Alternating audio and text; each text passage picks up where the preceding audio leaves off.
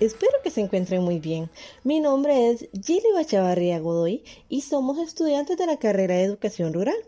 Bienvenidos al primer episodio de nuestro podcast llamado Una taza de café.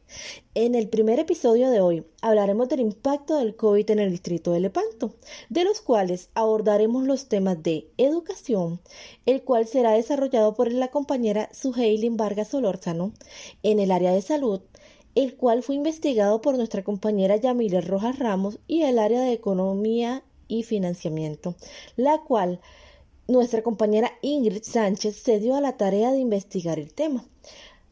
Sin más que decir, daremos inicio al desarrollo de nuestros temas del día de hoy.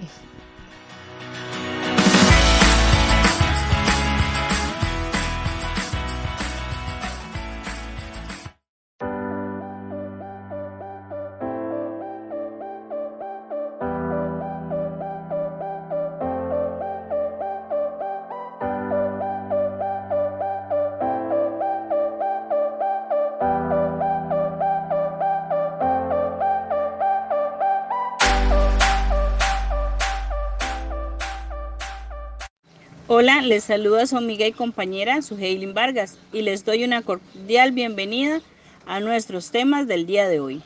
Hoy nos encontramos con nuestra invitada y docente, doña Yoleni Sotorenes, la cual nos hablará un poquito sobre las consecuencias que nos ha traído el COVID-19 en la educación, cómo se desarrolla la temática en las aulas. Como bien hemos observado, ha provocado una crisis sin precedentes en todos los ámbitos en la esfera de la educación, esta emergencia el año pasado ha dado lugar el cierre masivo de las actividades presenciales en las instituciones educativas. Hoy los docentes reciben de nuevo a los niños y niñas en las aulas. Pero ¿de qué modo están implementando las medidas para evitar la propagación del virus y emitir el impacto? Bienvenida, la escuchamos.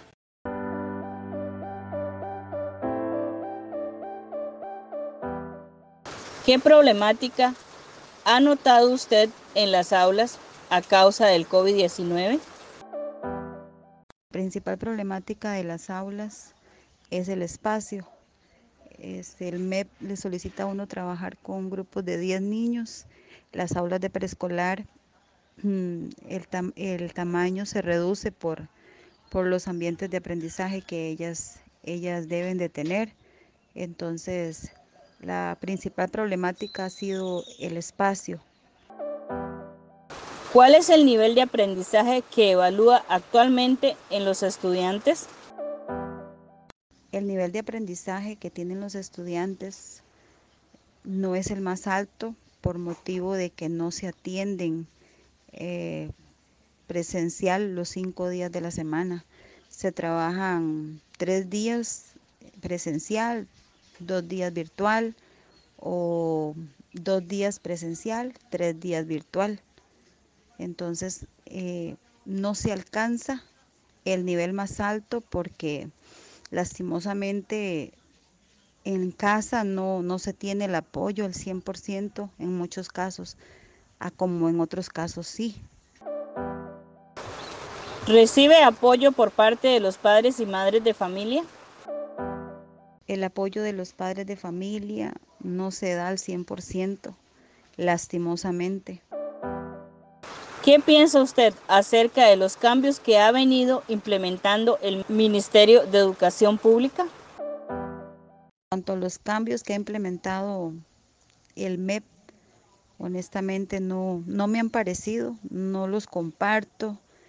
Este, siento que no se, no se apegan a la realidad de los, de los contextos que nosotros trabajamos.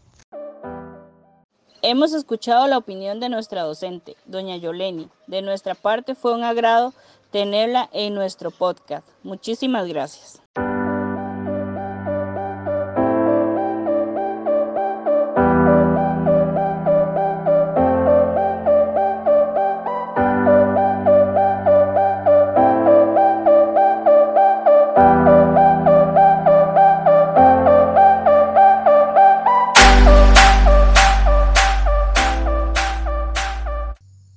Queridos oyentes, les habla Yamile Rojas.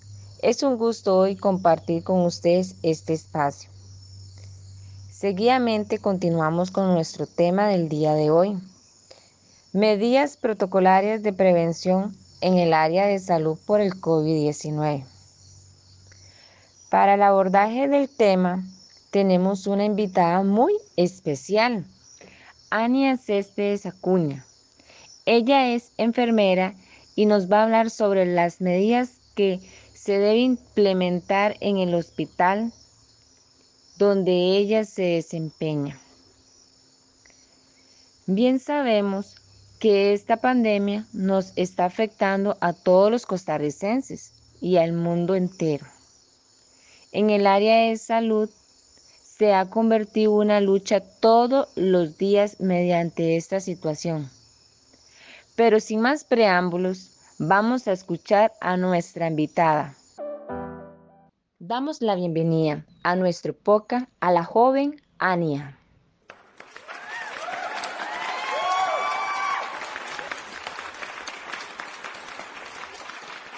Cuéntenos qué medidas ha implementado el área de salud en donde usted trabaja a causa de la pandemia. Las medidas a seguir este, con respecto a, a la problemática que está pasando con, con, la enfermedad del COVID, se ha establecido que, que debe estar una, una enfermera en, en la puerta principal de emergencias la cual eh, le realiza una entrevista a cada paciente, se le indica si tiene, si tiene los siguientes síntomas, si tiene tos, si tiene dolor de garganta, si tiene fiebre, si tiene dolor de cabeza, dolor de espalda, diarrea, eh, la cual por normativa de la institución del hospital. Eh, si presenta el paciente alguno de los siguientes síntomas, se envía una área, eh, una área donde se le ha denominado área cero. Ahí se encuentra una enfermera y una, y una doctora, la cual le terminará de realizar la entrevista y se le realizará el hisopado correspondiente y se envía el paciente con orden sanitaria igualmente para la casa y se le informará a los dos días si está positivo o si está negativo para así ser levantada la orden sanitaria. ¿Cuál es el protocolo a seguir en caso de atender a un paciente positivo de COVID-19. El protocolo a seguir en el caso de, la atención eh, con un paciente con COVID, desde la parte de enfermería sería la siguiente. Este, nosotros utilizamos equipo de protección, eh, usamos eh, batas especiales, usamos guantes, usamos careta, cubrebocas N95, eh, monogafas, usamos dos pares de, de, botas, ese sería el equipo para protegernos con respecto a la atención que se le vaya a brindar a un paciente positivo. Eh, se valora al paciente, se le toman signos vitales, eh, se cumplen las, las indicaciones desde la parte de médica, eh, se le toma oximetría, eh, se le hace, se le realiza la entrevista al paciente eh, de todos los síntomas que esté presentando. si es un paciente que, se encuentra estable, se, envía a, casa con tratamiento, con orden sanitaria y este se le realiza un hisopado, la cual dura aproximadamente dos días. Coménteles a los oyentes ¿Por qué es importante seguir los protocolos brindados por el Ministerio de Salud? Es importante seguir los protocolos por el Ministerio de Salud para evitar así la propagación del COVID, eh, implementando el lavado de manos, eh, utilización de cubrebocas, eh, a la hora de estornudar hacerlo correctamente, eh, evitar el distanciamiento, no estar en burbujas sociales, utilizar alcohol cada vez que sea necesario. Esto con, tal de evitar eh, que se siga dando la propagación, ya que este virus se propaga muy fácilmente y puede causar daños a muy corto plazo. Gracias, Ania, por sus aportes, que han sido enriquecedor para nuestros oyentes.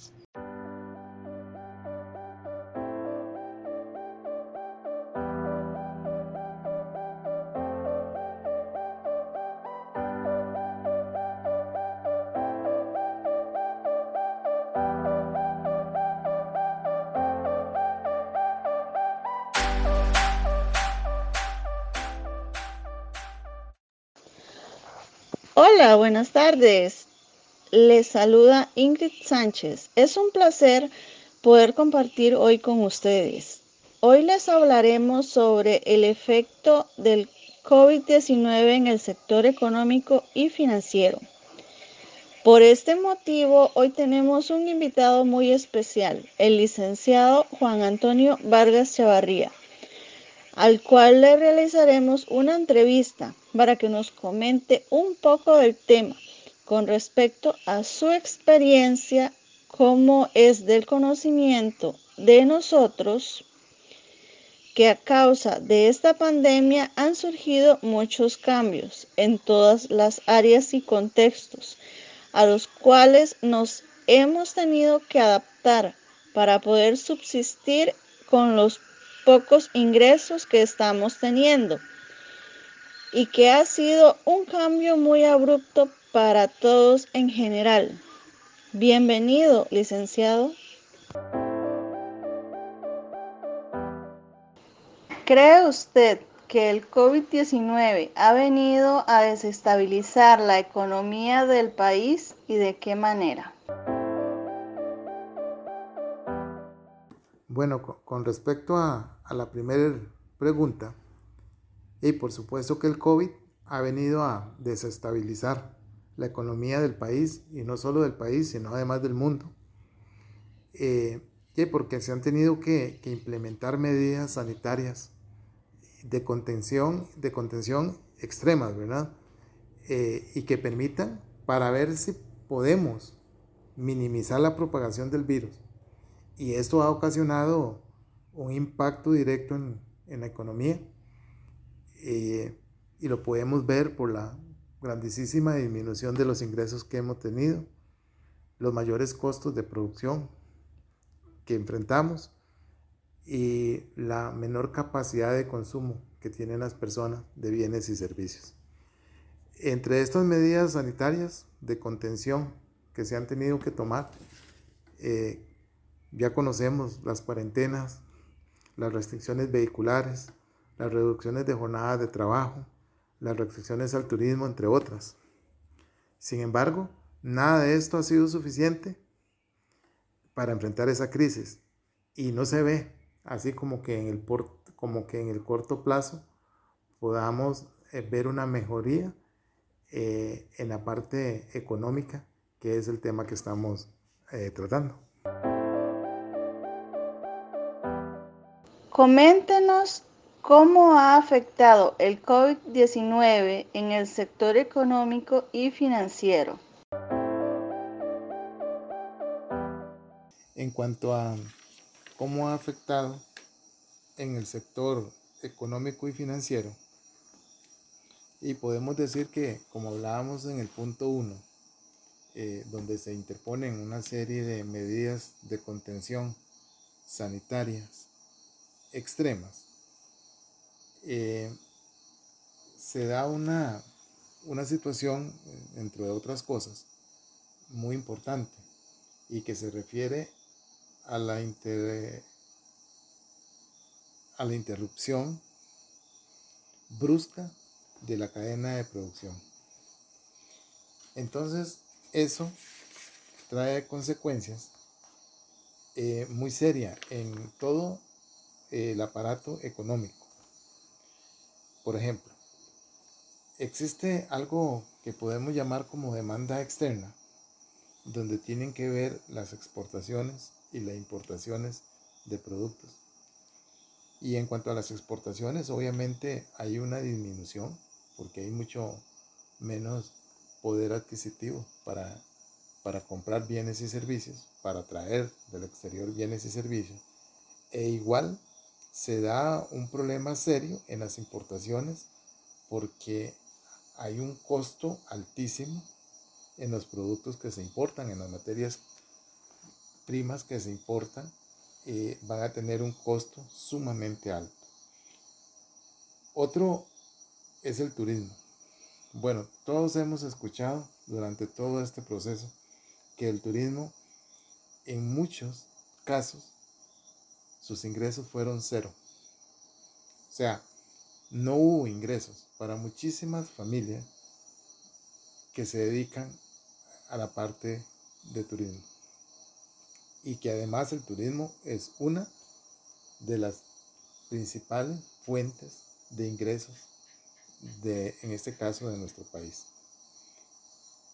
Se da otro, otro asunto importante en la demanda interna, que aquí hay un problema porque las personas, pues al ver toda esta situación, entramos en un estado de desconfianza, eh, de incertidumbre de todo lo que está ocurriendo y por supuesto, eh, dado por eh, la no percepción de, de, ingresos que muchas familias tuvieron por despidos, por reducción de jornada, y que eso conlleva a que tengan una capacidad para consumir bienes y servicios que se están produciendo. Entonces, igual la demanda interna afectadísima porque ya no tenemos capacidad para salir a comprar. Y se da un, un asunto todavía mucho más grave con todas estas eh, cosas que, que ocurren, que es la sostenibilidad fiscal. Y aquí eh, se refiere a un asunto delicado, porque al haber percibido muchos menores ingresos, como lo hemos estado comentando, eh, pues el Estado como tal recibirá mucho menos impuestos mucho menos o un menor crecimiento económico, recibe menos impuestos, no puede desarrollar los proyectos que tiene programados y que más bien tiene que crear medidas de estímulo económico. O sea, que tras de que va a recibir menos impuestos, todavía tiene que decirle a las empresas, y que ya lo vimos que pasó, tiene que decirle a las empresas, mire, ustedes no van a tener muchos ingresos y van a tener una seria afectación en su liquidez. Entonces, yo les voy, yo el Estado, les voy a dar una moratoria para que me paguen los impuestos que les corresponde, pero para que no cierren la empresa. O sea, que no va a percibir, de que es poquito, no lo va a percibir porque tiene que proteger, como, como nuestro papá o nuestros padres tienen que proteger a los poquitos que están produciendo y entonces dejan de percibir casi por completo los impuestos que les corresponden. En cuanto a la parte financiera, como pocas veces vista, hey, no hay dinero en la calle. lo que en términos más técnicos llamamos se terminó la liquidez. No hay liquidez. La gente no tiene plata. Y si tienen un poquito de plata, la guardan. La tienen por ahí por cualquier eventualidad. Pero nadie o nunca o pocas veces vista se ha sentido tan poquito recurso, dinero, plata, liquidez para poder eh, eh, adquirir bienes o servicios que se, que se requieran. Los bancos es una restricción total en los créditos bancarios. O sea, que accesar a un crédito bancario en estos momentos de, de COVID es casi un sueño y por lo tanto entonces hay muchísima gente que tenía planes, proyectos por desarrollar, pues tuvieron que parar porque no, los bancos inclusive en muchas ocasiones han parado los créditos porque este, pues, hay una, gran incertidumbre en la economía. La gente no quiere invertir. Existe tanta incertidumbre que mejor dicen, no, voy a aguantarme un poquito a ver qué pasa, porque ya invertir en una cuestión que es incierta, no se sabe si va a durar poco, mucho o se va a quedar para siempre, entonces ahí están con esa incertidumbre. Eh, muchos han perdido sus proyectos de vida porque no han podido pagar sus deudas. Entonces, una persona que estuvo toda la vida esforzándose eh, y que tuvo un proyectito y que tiene una deuda para atender ese proyecto y que se quedó sin ingresos y que no puede hacerle frente y que los bancos ya no, ya no soportan más y entonces simple y sencillamente eh, ejecutan las garantías crediticias que tienen y por lo tanto eh, pierden el proyecto eh, que toda la vida, por el que toda la vida, vida habían luchado, ¿verdad? Entonces se dan un montón de series en la parte económica y financiera que son preocupantes y que ahorita nos tienen a todo el mundo meramente pensando, especulando, pero no se puede eh, afirmar nada. Lo único que podemos decir es que la situación es tan grave que tenemos que tener muchísima cautela para poder eh, eh, seguir adelante. Podría brindarle a nuestros oyentes algunos consejos básicos sobre cómo subsistir con la economía actual. Eh, bueno, sobre la pregunta número 3 y con respecto a algunos consejos para cómo subsistir con la economía actual en estos tiempos de, de COVID. Eh, ya hay muchos expertos, especialistas en el tema, que han escrito muchas cosas y que nos han dado una serie de recomendaciones y consejos que nos ayudarán. Y bueno, comparto seis puntos para mí muy básicos, pero muy importantes. Primero, hay que evitar comprar productos que no se necesiten. Podríamos decir una segunda recomendación, reestructurar las prioridades financieras con las que nosotros contábamos. Controlar el consumo de servicios públicos, muy importante en estos momentos. Aprovechar la crisis para crear oportunidades Muchísimas personas se han reinventado y les está yendo muy bien. El tiempo se debe valorar como un activo económico, darle realmente importancia a cada minuto. Y un punto número 6, que es para mí eh, no el más importante, pero en el que sí me gusta detenerme un momento, y es que no se debe concentrar en la crisis. o sea, tarde o temprano, este, este episodio pasará. Y lo que aquí podríamos hacer es extraer de esto lo, lo mejor, los mensajes claves. Y un punto importantísimo que debemos ahorrar o invertir, pero nunca malgastar. Entonces para mí esos son seis, siete consejitos muy simples, muy básicos, pero que definitivamente debemos ponerlos en la práctica. Ya para terminar e ir cerrando nuestro podcast, les damos nuestro agradecimiento a nuestros invitados por haber participado. No te pierdas nuestro próximo episodio.